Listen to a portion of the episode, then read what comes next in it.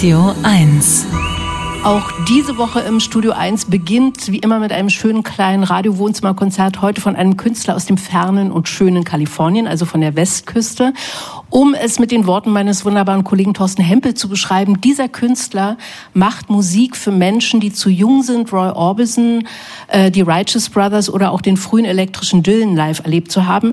Das hört man auf seinem neuen Album The Fooler. Große, leuchtende Popmusik, das sind jetzt meine Worte, große, leuchtende Popmusik, aber cool und immer auch selbstironisch, melancholisch, selbstironisch. Anfang Mai spielte er im ausverkauften Privatclub. Wir haben das Konzert damals übertragen. Heute Abend ist er im Huxleys. Wir sind so froh, dass er schnell noch vorbeigekommen ist. Hier ist Nick Waterhouse. Welcome. Hi, this is your mic. You just flew in from Warsaw, you told me. From Warsaw. Yeah. From Warsaw, we came from Dusseldorf. Yes. From Dusseldorf, we had come from Dublin and Los Angeles. So I'm fresh Yes, you. on a West Coast breeze for all you people here. Ah, okay, er bringt einen frischen West Coast äh, Atem quasi mit. Also er ist von äh, Warschau, Düsseldorf und äh, vorher in Dublin hat er gespielt. So welcome back to Berlin. You've been here in May. I was. I was here on the inaugural Fooler release tour, and we played uh, a very exclusive little gig at Privat Club, which was quite a lot of fun. And tonight's a different room, I Yeah, must it say. is. I just Cool. came from sound check. Ja. Um, those of you coming, it's going to be a thrilling evening in uh, what feels like a dance hall from days gone by. Ja. More ways than one, I suppose, but yeah. Ja, also er hat, äh, wie gesagt, vor im Mai, Anfang Mai äh, auf seiner Release, The Fooler Release Tour hier gespielt, ein exklusives Konzert im Privatclub. Heute ist es ein etwas anderes Venue, also äh, in, wer das Huxley kennt, Huxleys kennt, I used to uh, see uh, Iggy Pop there back then in the 90s. Oh yeah, Yeah, I was- uh, on, on in a booth or performing. Where was he? Performing. Ah, yes. Yeah. in a booth. In the smoking room. No, also er, äh, Iggy Pop hat da gespielt irgendwie Anfang der 90er, ich kann mich noch erinnern. Äh, aber heute ist eben ähm, Nick dort und let's talk about your album The Fooler. Um, yes, let's. It's it's when I listened to it. First, I looked at the cover and I was I saw this wonderful photograph from I think Jim Marshall. Jim Marshall. That's Jim. Marshall, and it was an unpublished photo. He's a Yeah. very famous photographer. Yeah. He, if you've seen Jim Morrison or Jimi Hendrix, he took those photos. He took a really phenomenal portrait of John Coltrane, but he he was a San Francisco um, photographer. I, I got to meet him late in his life, Yeah. early in mine, and I was always hypnotized by this photo. And I lived at that intersection and spent a lot of time in City Lights books and in a way that felt both like another time, but also my time and my life in the city. That could have been me and all my friends. Ah, okay. Also das ist eine ganz schöne Schwarz-Weiß-Fotografie von einem äh, ganz bedeutenden Fotografen, den er, als er noch, als er noch gelebt hat, kennengelernt hat. Also Nick, der eben auch so Jimi Hendrix oder John Coltrane fotografiert hat und so eine ganz atmosphärische Art hatte, eben auch Orte zu fotografieren. Und in dem Fall ist es ein legendärer Buchladen in San Francisco, City Lights und ähm, Nick hat dort an der Kreuzung gewohnt. You moved to Paris. You left San Francisco. The south of France. for good? To be- South, ah, so South France. Just outside Nice.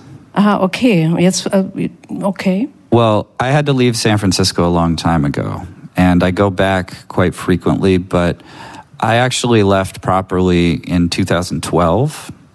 And I have continued participating in and working at the record store that I worked at there, which is ever in danger by, it's not even gentrification, just the onslaught of market values and uh, the algorithmic financialized way that things seem to move these days. But a lot of my friends who are artists and creative personalities left the city, often for Oakland or Los Angeles, and I spent about a decade in suspended animation driving between Los Angeles and San Francisco, never really being sure of where I lived, but I really had to leave the city about 10 years ago. so. Okay, also vor zehn Jahren hat er San Francisco schon verlassen und so wie viele, also was man ja auch kennt, äh, die Städte verlassen, weil es einfach zu teuer wird und äh, dann nach Oakland gehen oder Los Angeles. Und er lebt jetzt, äh, you still live in, in the south of France. In, äh, I've relocated. uh, I'm back in California. Are you back in California? they oh, sent okay, me back. I'm too American. Äh, okay, er ist äh, zu amerikanisch, um in Frankreich zu leben. So haben sie ihn wieder weggeschickt. So we wanted to talk about this album, The Fooler. Uh, it's it's like a movie itself. Uh, you you, you uh, watch this photograph, you see this photograph, and I immediately get soaked in in this atmosphere. And Ah, we meet we meet the Fooler who is yeah, he's, he's watching us and we are watching him. Also das ist die Geschichte dieses Albums ist, The Fooler ist eine imaginäre Figur, ein Erzähler, äh, der uns beobachtet und wir beobachten ihn. So tell us about The Fooler, about the idea. Um, it's interesting that you bring up the cinematic aspects because I actually was thinking of Wim Wenders sort of with the Fooler as as the observer and the um, the seer, but both like it's a participant. It, it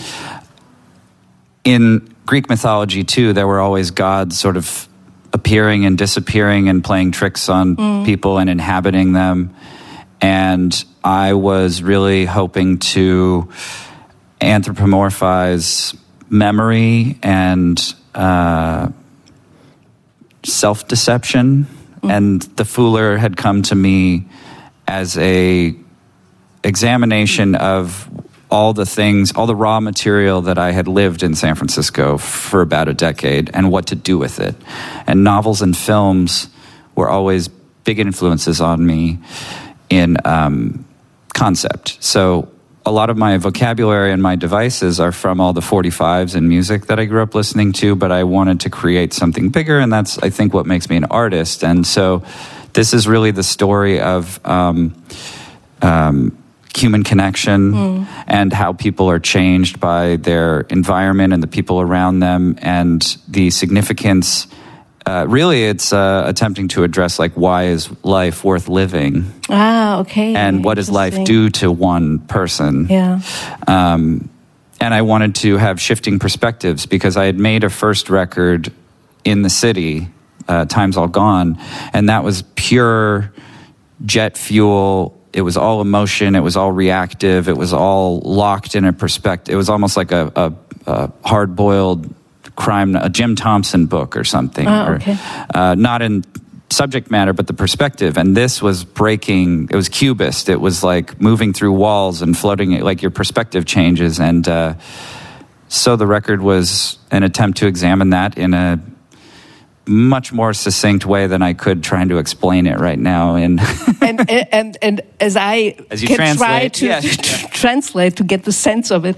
Also es ist total interessant, was er sagt. Also er fand eben diese Perspektive, dass man könnte an einen Wim Wenders Film denken. Ne? Also es gibt einen Erzähler und es hat was Filmisches, dieses ganze Album. Es gibt einen Erzähler, äh, er hat so einen Bogen geschlagen zur griechischen Mythologie, wo es auch mal die Götter gab, die äh, ja, äh, ihre Tricks mit, mit den Menschen gespielt haben, sich in sie verwandelt haben und quasi äh, sie ergründet. Oder er versucht im Prinzip die menschliche Beziehung, menschliche Beziehung zu ergründen. Das ist das, was er macht, die großen Fragen zu stellen. Wer sind wir eigentlich und warum machen wir das, was wir tun? Warum verarschen wir uns? Warum verlassen wir uns? It's about love, it's about loss, about, ja.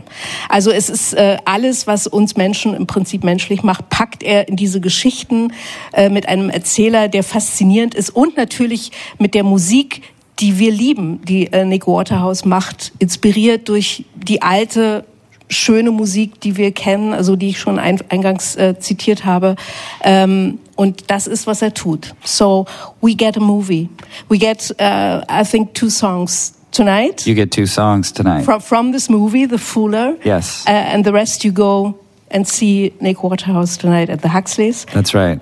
Thank you for being, for coming by and That- playing thank you. two It's, songs. it's always a pleasure to be here on the air, and um, thanks for the support and the inquiry. Thank you very much. Heute Abend spielt er im Huxleys und wir freuen uns, dass er jetzt aber hier ist und quasi seine eigene Vorband ist.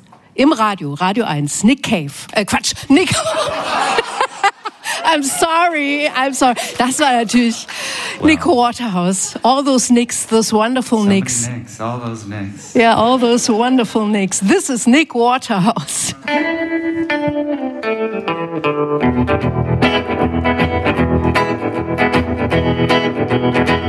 Well, I walked into this room and I just could not believe very, very, very much I wanted to leave. Looks can be deceiving, but they're only just looks.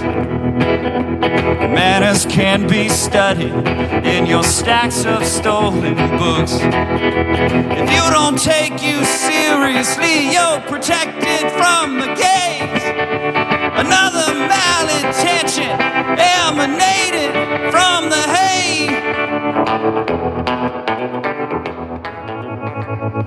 Thank you. Thank you, Ian. Round of applause. Ian St. Pay, ladies and gentlemen. Nick Waterhouse. Thank you very much. Danke Ian. Also das kann man vielleicht den Leuten, äh, die es nicht gesehen haben, vielleicht noch mal kurz erklären. Ian ist der Tourmanager und er hat äh, kurz am, am Amp ein bisschen rumgefummelt, damit die Gitarre so klingt, wie sie klang zwischendurch. Thank you very much and now up to the Huxleys and see you soon. Thank you very much. I'll Nick Waters. Thank you. Bye.